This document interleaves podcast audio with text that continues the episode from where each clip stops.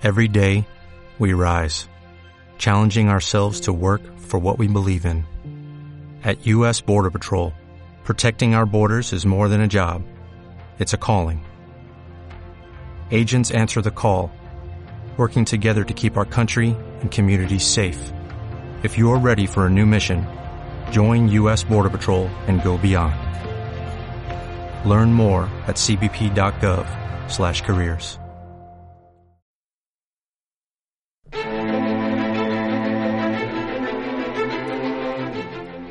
Te voy a dar dos opciones. Si tomas la pastilla azul, fin de la historia.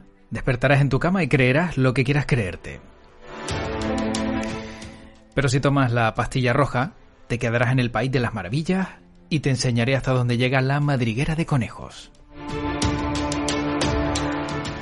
Ahora de ti depende tomar la pastilla azul o tomar la pastilla roja para conocer la nueva película de Matrix. Porque es lo que vamos a hablar Manu Díaz y yo en este siguiente podcast. Llega nuevamente Keanu Reeves en una nueva entrega de Matrix. Y seguro, seguro, nos dejará boca abiertos como en su momento ocurrió cuando ya vimos hace muchos años y alguna que otra década a Neo y a Trinity. Y a mí no me cabe la menor duda de la pastilla que elegiría Manu Díaz, pero mejor se lo pregunto a él. Manu, ¿qué tal? ¿Cómo estás? Hola, ¿qué tal? Pues muy bien, hombre. Eh, hay que apostar, hay que apostar todo al rojo. Todo al rojo y a saber la verdad de lo que hay detrás de toda esta historia, ¿verdad? Por supuesto, aquí la, la verdad por delante. No, Matrix tiene tiene muchos recovecos, muchas cosas que contar y, desde luego vamos a intentar ir a por todas. ¿Tú te imaginas, Manu, que en algún momento eh, Keanu Reeves, como Neo, se sienta delante de, delante de Morfeo y le dice, si coges la pastilla azul, la historia termina, si tomas la roja, sabrás más sobre todo esto. Y coge la azul. se acaba la película, claro. Bueno, de hecho le preguntaron a, las Wachowski, le preguntaron y ellas dijeron que, ellas seguramente hubiesen cogido la pastilla azul. Ah, sí. Sí, sí, sí. Que, bueno, que ellas tienen como un lado así un poquito más cobardón y, que, y que seguramente hubiesen cogido la pastilla azul.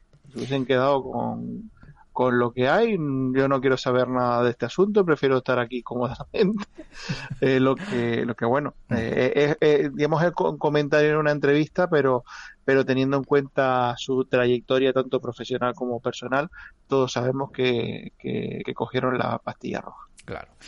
Hombre, hay muchas personas también, Manu, que prefieren vivir en la ignorancia. Antes de saber realmente lo que ocurre, no vaya a ser que eso te saque de tu zona de confort y sea peor, ¿no?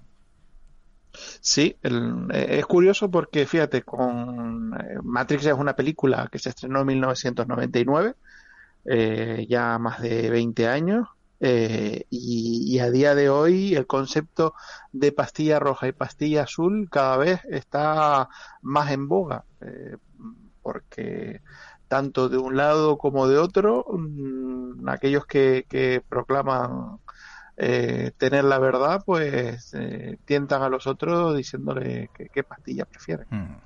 Claro, es que yo creo que eso marcó, marcó muchísimo, porque no es lo mismo que te digan tómate esta pastilla para que flipes en colores o para que sepas la verdad, a que te den la opción. Y eso yo creo que, sobre todo al principio de la película, es tan, tan, tan relevante que, que te deja un poco desubicado. Pero Matrix la conocemos como la original, Luego, si no me equivoco, corrígeme si lo hago, eh, fue Matrix Reloaded, Matrix Revolution y ahora, de repente, Matrix Resurrection. O sea que estamos hablando de no de una trilogía, sino de una eh, cuatrilogía. Sí, hombre, hay, hay elementos eh, intermedios porque entre Matrix y Matrix Reloaded había una cosa que se llamaba Animatrix, que eran pequeñas historias de, animación que eh, las Wachowski encargaron a, diferentes estudios de anime japonés y ahí hay algunos guiños, algunos elementos eh, de, historia que después va a afectar a, las películas y también había un videojuego que también digamos, como utilizando la, la, terminología actual, eh, el, el, videojuego también era canon, es decir, también formaba parte del conjunto de la historia. Lo que pasa es que, obviamente, pues previendo que, que, no todo el mundo iba a ver Animatrix o no todo el mundo iba a jugar al videojuego, pues lo plantearon de tal manera que pudieras ver las películas y enterarte de la historia, pero que si eh, coges el pack completo, eh, tienes un espectro más amplio de, de todo el, digamos, la, la construcción de Matrix. Bueno, yo no sé si tú crees que a día de hoy hay muchas personas que no han visto siquiera la primera. Eh, hablamos de, de esa película que en algunos casos quizás verla en una segunda ocasión te da a entender un poco más realmente lo que hay detrás de todo ello bueno, eh, es muy probable que haya mucha gente que no, que no la haya visto. Eh, creo más improbable que haya gente que no sepa qué película es o que no sepa reconocer algunas de sus secuencias más emblemáticas. El, el Ballet Time, que ese, ese efecto um, innovador que ellos que, que, la película introdujo um, con ese movimiento alrededor del personaje en cámara lenta eh, mientras esquivaba las balas. Eh, eso yo creo que, es algo que se ha repetido tantas veces, se ha reutilizado en tantas series de televisión, en tantas películas, que eh, es, es, como no recoger el, reconocer el símbolo de, del smile hoy, en día. Es un icono ya de nuestra cultura. ¿Y crees que la película sin esa escena ¿Habría perdido peso no habría sido tan, tan interesante? Porque claro, al final llama muchísimo la atención, se convierte en viral de la época, vamos a decirlo así, una imagen, porque salía prácticamente en, cualquier vídeo y, muchos la imitaban. Y, esto hizo que a, lo mejor para algunos ganara mucho interés la película, aparte, eh, insisto, de todo el contenido y demás. Hombre, evidentemente Matrix es una película que eh, destaca por varias cosas y una de las cosas eh, que, realmente son relevantes y por las que marcó un punto y aparte en el, en el mundo del cine eh, fue el apartado de efectos especiales y todo el no solo los efectos especiales sino el conjunto de su apartado visual que era completamente innovador en aquel momento en el cine estadounidense y en imagen real. Porque básicamente las Wachowski lo que hicieron fue recoger eh, muchos recursos visuales del anime japonés y trasladarlos a la imagen real, que eso era algo que eh, sin la tecnología adecuada, pues en aquel momento era, era imposible de, poder conseguir. De hecho, eh, una de las, mm, digamos, referencias que se suele utilizar como ah, inspiraciones de, de, Matrix es la película Ghost in the Shell, donde vemos muchos elementos que después, eh, si hacemos la comparativa, pues vemos que eh, las Wachowski imitaron, eh, digamos, toda la planificación, la puesta en escena de ese anime. Pero claro, en un anime tienes un, son dibujos y puedes jugar con, en aquel momento se podía jugar con, digamos, la mayor capacidad que tenía la animación de, reflejar un, un mundo irreal. Eh, Matrix eh, llega en un momento donde todavía los efectos digitales están empezando a desarrollarse y consiguen precisamente eso, que todo ese mundo virtual, todo ese mundo um, eh, infográfico que es, Matrix, pues pueda ser verosímil en una película de, de, imagen real. En cuanto a si, bueno, si esta película podría haber seguido siendo una película de un referente sin, sin el, eh, eh, el bullet time? Hmm. Pues seguramente sí, seguramente sí, porque yo creo que la película tiene muchísimos más componentes que la hacen especial, no solo, eh, digamos, un recurso visual innovador, sino el conjunto de, la película consigue trasladarnos a una realidad que hasta ese momento era completamente inédita. pero bueno, evidentemente todo lo, cada granito de arena suma. Mm, además, fíjate, Manu, que, es curioso porque la película, eh, bien lo indicabas, han pasado más de 20 años, pero esos efectos no son como en otras películas efectos que, se noten desfasados, ni mucho menos. Eh, se ven eh, perfectamente efectos bien elaborados y que tras dos décadas, más de dos décadas, son efectos que siguen llamando la atención poderosamente. Sí, porque al final, realmente, evidentemente Matrix es una película que tiene muchos efectos digitales, eso, eso es innegable, pero muchos de los elementos que nos llaman la atención y que son realmente eh, llamativos a nivel visual, eh, no son efectos digitales, son efectos prácticos. Y los efectos prácticos, digamos que no, no envejecen a la misma velocidad que, los efectos digitales. De los efectos digitales, en un momento como 1999, ahora eh, que estamos acabando el, el, 2021, pues eh, desde luego no podemos evitar notar un salto en lo que se refiere al desarrollo de esta tecnología.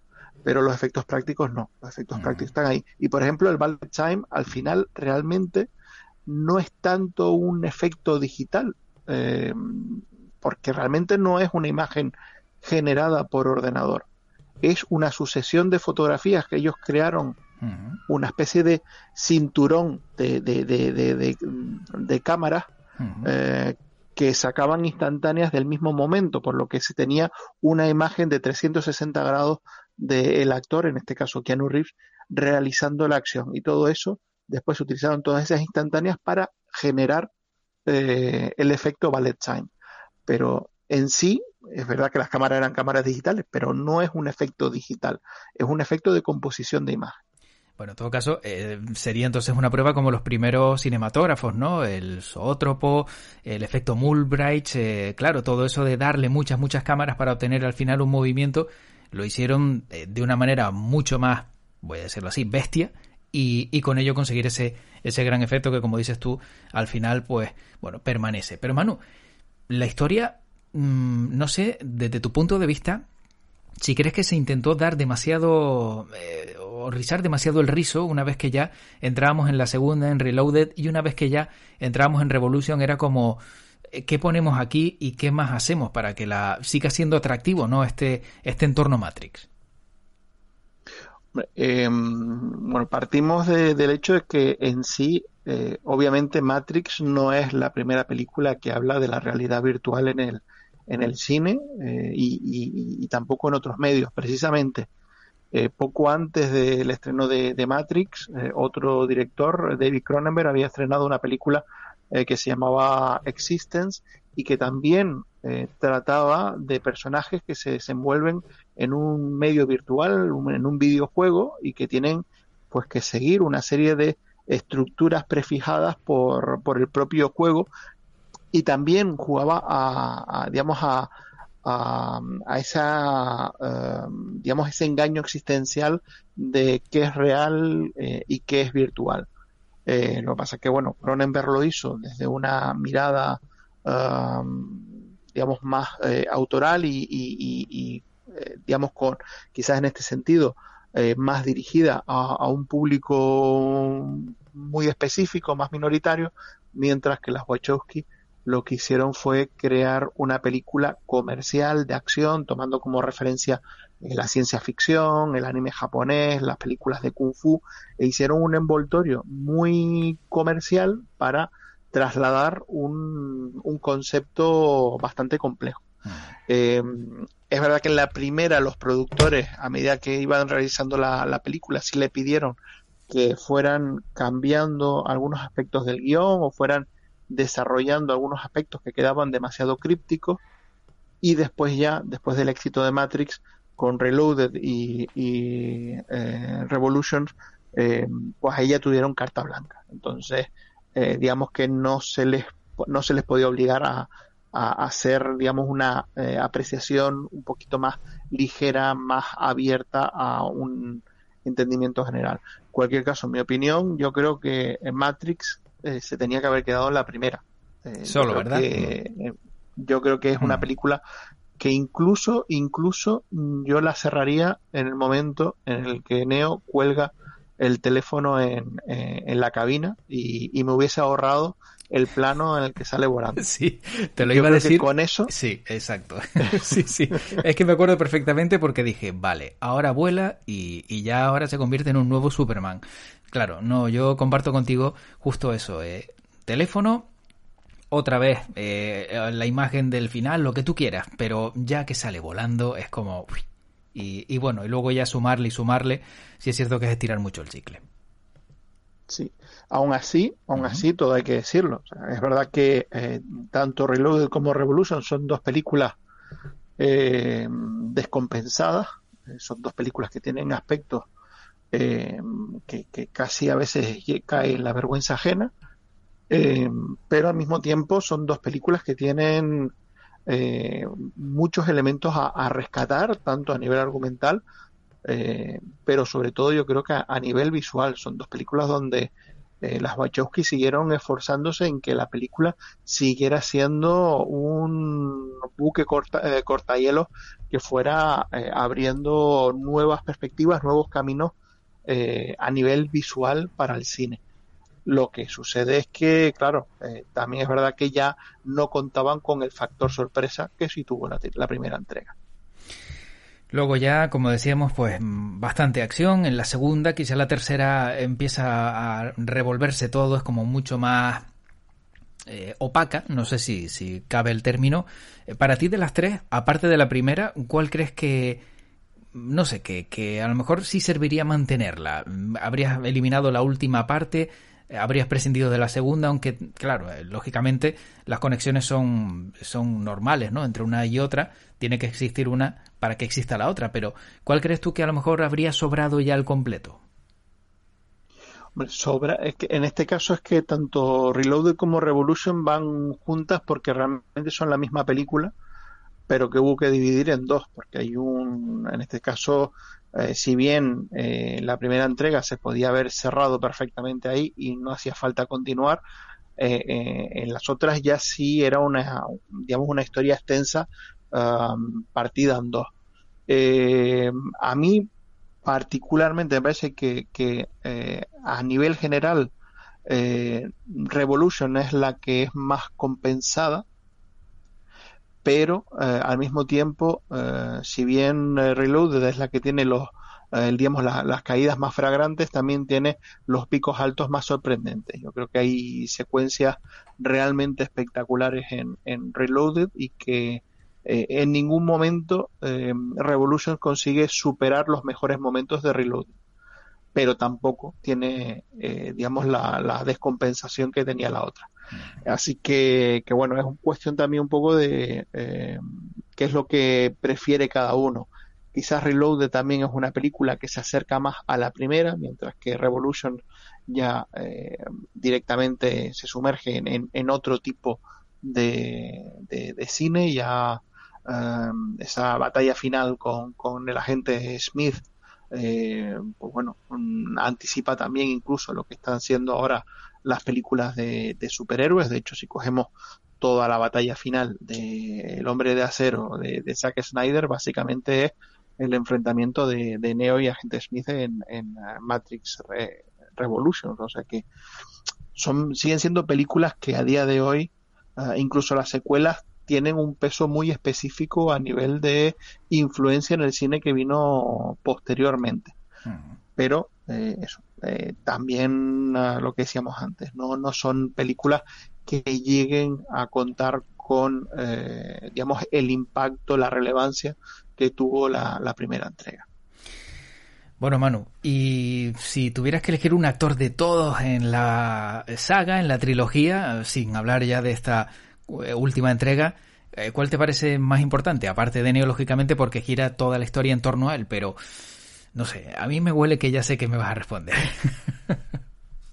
Bueno, a ver, eh, eh, toda, la, toda, la, historia gira en torno a Neo, evidentemente Neo es el personaje más importante de, la trama, eh, pero hay dos actores que superan con creces, bueno, vamos a ver, todos los actores superan con creces a Keanu Reeves, que es un actor bastante limitado. Sí, es, muy lineal, ¿eh? es muy con, lineal. Mucha, con, mucha carisma, con mucha carisma, no se le puede negar, con mucha presencia, que se involucra mucho en el, en el papel, eh, que lo dio todo, eso no se le puede negar, pero, eh, pero es un actor muy erático. Y, y, claro, frente a Carrie Moss, eh, frente a Lawrence Fishburne, eh, pues eh, evidentemente se queda se queda muy muy muy corto Pero, pero claro, eh, si nos tenemos que quedar con uno, eh, una película vale tanto como vale su villano. Mm. Y el agente Smith es uno de los mejores villanos que nos ha dado el cine moderno. Efectivamente, es que sabía que ibas a tirar por ahí. Es que por eso decía yo, digo, bueno, te hago la pregunta, pero ya sé la respuesta.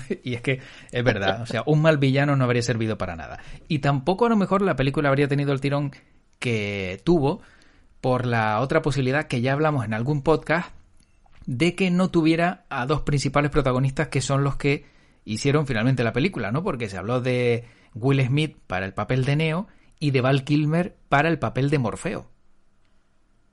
Efectivamente, bueno, pues, bueno para, para eh, el papel de Morfeo se habló también de, eh, de Russell Crowe, de Sean Connery, de Samuel L. Jackson, y yo creo que ya de Samuel L. Jackson, cuando Samuel L. Jackson les dijo que no, ya saltaron a, a Loren Fishburne.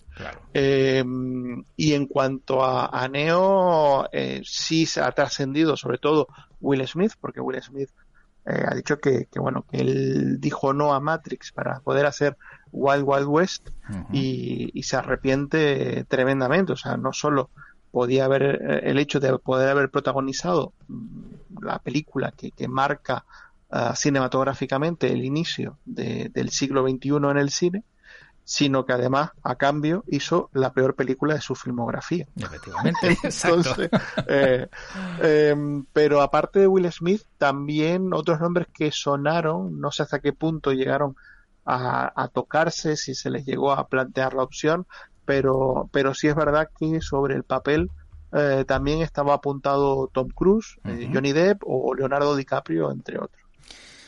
Bueno, por fortuna, por fortuna fueron los que fueron y yo creo que por eso estamos hablando hoy de ello, ¿no, Manu? Sí, vamos a ver, antes comentábamos lo que comentábamos de, Keanu Reeves, pero eh, evidentemente eh, el Neo que conocemos es quien es, eh, lo reconocemos como tal, en parte por, por Keanu Reeves. O sea, si hubiese sido Will Smith, no hubiésemos tenido ese personaje a lo mejor más eh, melancólico que, reconocemos en la pantalla hubiese sido un personaje eh, digamos con, mucho más extrovertido mm. eh, mucho más verbalizador con, más diálogo con más chistes con más cosas que, que bueno evidentemente en nuestra concepción actual de Neo eso no encaja de ninguna de las maneras o sea Will Smith no encaja de ninguna manera en la imagen que tenemos de, Neo. Efectivamente. Pero claro, si, si lo hubiese hecho él, Neo hubiese sido un personaje muy distinto. Sin duda, sin duda. Oye Manu, y si hablamos muy muy ligeramente de la nueva, eh, sin hacer spoilers, sin dar ningún dato eh, que pueda chirriar a la persona que está escuchando este podcast, ¿qué podemos destacar de la última entrega de Matrix? Bueno, eh, la nueva entrega yo creo que apunta más a eh, que, ya se veía algunas cosas en, en, las tres primeras entregas, pero yo creo que las Wachowski, o en este caso Lana Wachowski, que es la que dirige en solitario la, cuarta entrega, eh, sigue desarrollando algunos conceptos que han tratado en, en, sus películas anteriores, no solo en las películas de Matrix, eh, sino por ejemplo también en el Atlas de las Nubes o en la serie de televisión de Sense8, que es, eh, digamos, la, eh, una conexión metafísica que une a determinadas personas y, yo creo que forma parte de, de su mm, filosofía de lo que es la existencia. y yo creo que por ahí van a seguir los tiros, van a ir desarrollando la historia hacia un elemento eh, que se escapa de, lo que es eh, el componente virtual y que atañe más a, la propia existencia de, del ser humano. Lo que se ve en las imágenes es una película visualmente espectacular, con muchos efectos especiales, que, eh, digamos, traduce algunos de los elementos icónicos de, la cinta original a la actualidad, a, a, los medios actuales eh, pero, pero bueno, yo espero que, sea una entrega también que, que, abra nuevas puertas y que no sea un regresar a Matrix por regresar a Matrix y por volver a tener un éxito de, taquilla, algo que también hacía tiempo que eh, las Wachowski pues no, no han tenido. Claro, porque estaríamos peligrando o haciendo peligrar una saga importante, ¿no? E incluso, bueno, como pasó con Star Wars, ¿no? Cuando empezaron a, a, aparecer películas de Star Wars que no tenían nada que ver con las originales o las primeras, y es como volver otra vez a tocar algo que no debería haberse tocado. Pero lo importante, Manu, ¿se va a entender? Se va a entender, sí, yo creo que sí. Pasa una película compleja, pasa una película compleja, eso no se va a poder. Eh, no, te, no te voy a decir que no, porque si no dejaría de ser Matrix. Claro. Pero, pero sí se va a entender porque tienen que asegurarse que la película funcione. Bueno, lo importante es que hay algo nuevo eh, sobre algo que nos gusta y después de dos décadas vamos a ver si realmente la espera ha valido la pena o nos vamos a llevar un, chasco. Eso sí, ya yo te lo comenté en su momento, quizá la imagen otra vez de, de ese Neo muy eh, a lo... Mm, eh, su último papel de Keanu Reeves. a lo John Wick. A lo John Wick. yo no sé, debería a lo mejor haber buscado una alternativa, como si se pone trenza. Mm, pero es algo, es algo que la pandemia nos ha robado, hmm.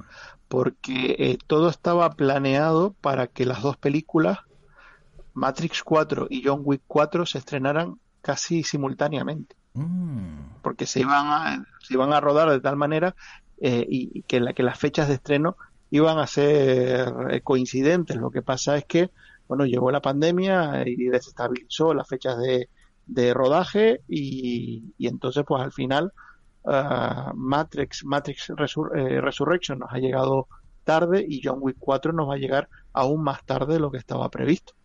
Pero, pero hubiesen coincidido, hubiesen coincidido y a lo mejor hubiese sido una oportunidad estupenda para hacer un mashup y, y poner un Neo versus John Wick. y ver cómo los dos actúa de la misma manera, ¿verdad? Pero uno, uno puede hacer cosas con un lápiz que el otro no.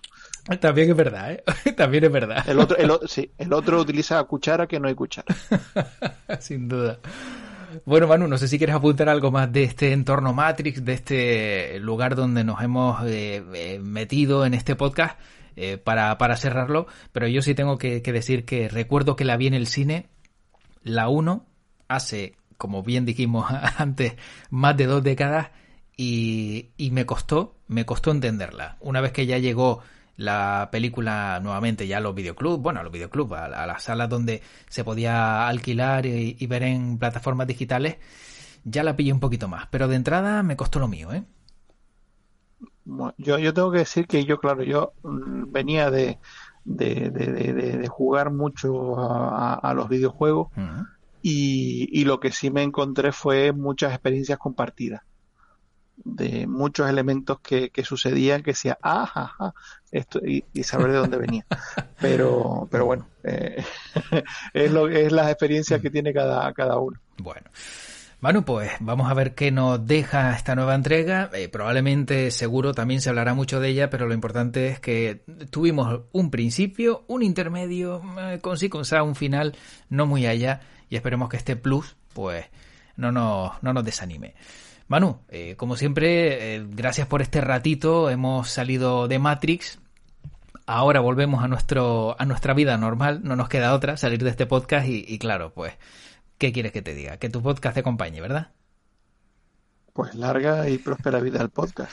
Pues gracias, Manu, cuídate, un abrazo. un abrazo, te luego.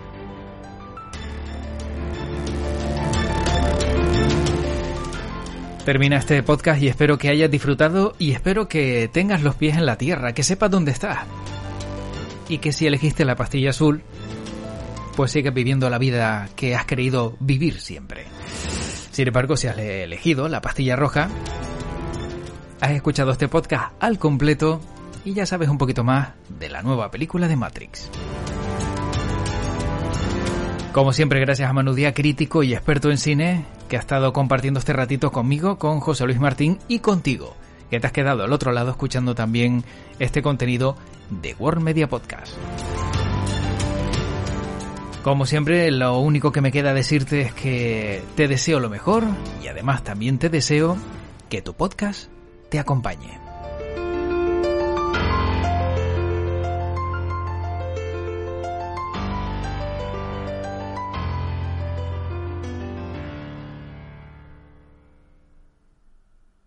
¿Te preocupas por tu familia? Entonces, ¿por qué darles solo huevos ordinarios cuando pueden disfrutar de lo mejor? Egglands Best, los únicos huevos con ese delicioso sabor fresco de granja, además de la mejor nutrición como 6 veces más vitamina D, 10 veces más vitamina E y 25% menos de grasa saturada que los huevos regulares, además de muchos otros nutrientes importantes. Así que, dales los mejores huevos. Egglands Best, mejor sabor, mejor nutrición, mejores huevos.